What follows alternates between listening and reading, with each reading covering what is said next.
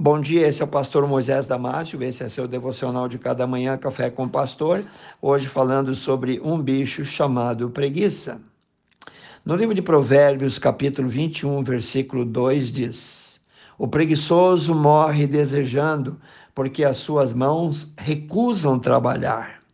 Em uma família é muito comum encontrar três tipos de pessoas: os que trabalham, também chamados de diligentes, os que não trabalham, também chamados de imprudentes, e os que dão trabalho, chamado de indolentes.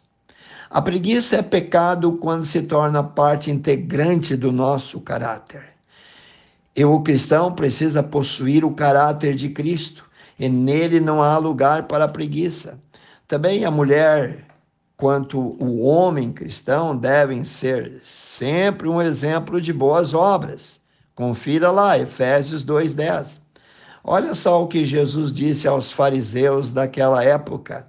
Meu pai trabalha até agora e eu trabalho também. Está lá em João 5,17. Agora, vamos colocar o dedo nessa ferida e espremer esse pecado tão feio. Nunca podemos acusar um preguiçoso de inércia, porque é tempo perdido.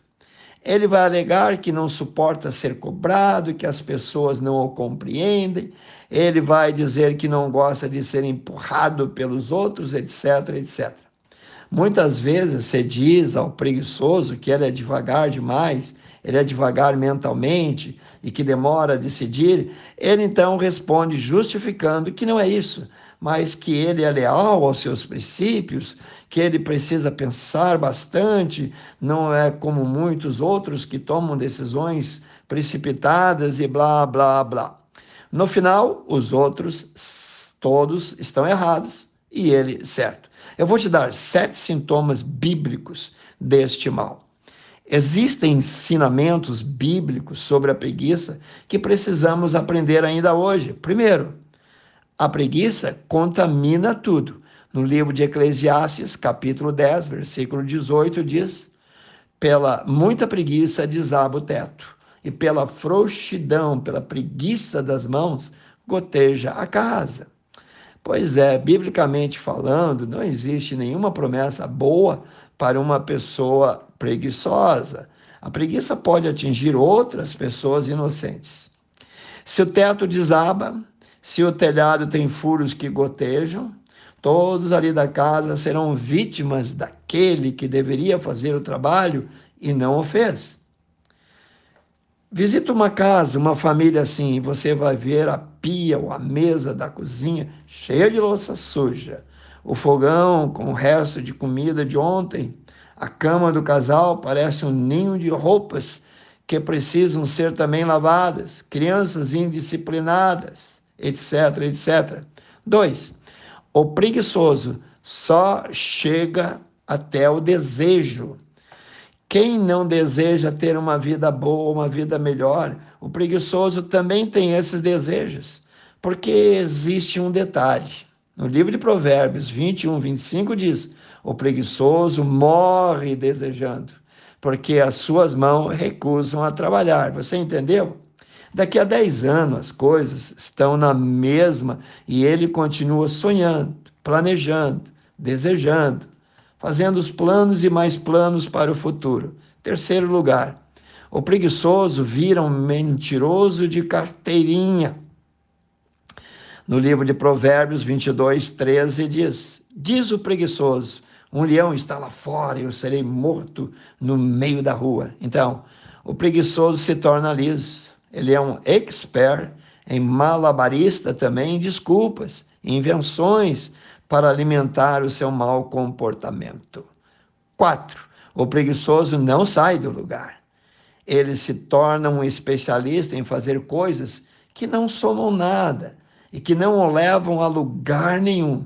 No livro de Provérbios 26, 14 diz: Como a porta se gira em seus gonzos, assim o preguiçoso no seu leito. Vou te explicar melhor. A ideia desse texto que acabamos de ler é de uma porta que abre e fecha através das suas dobradiças, dos gonzos. ela abre e fecha inúmeras vezes, mas não sai do lugar.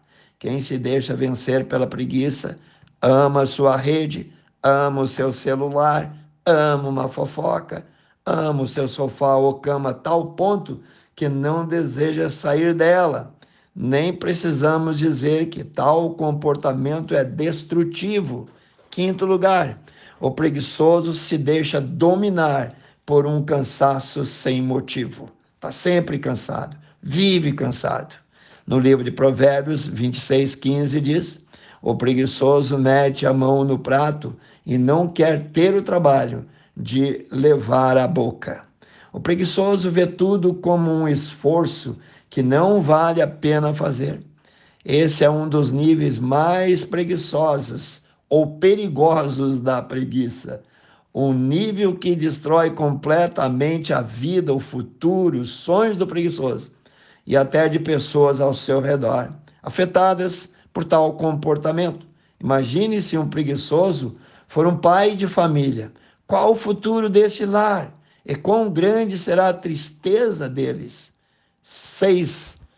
E último lugar, o preguiçoso precisa aprender Apesar de todas as críticas ao comportamento incorreto do preguiçoso, a Bíblia também quer ensiná-lo para que ele mude.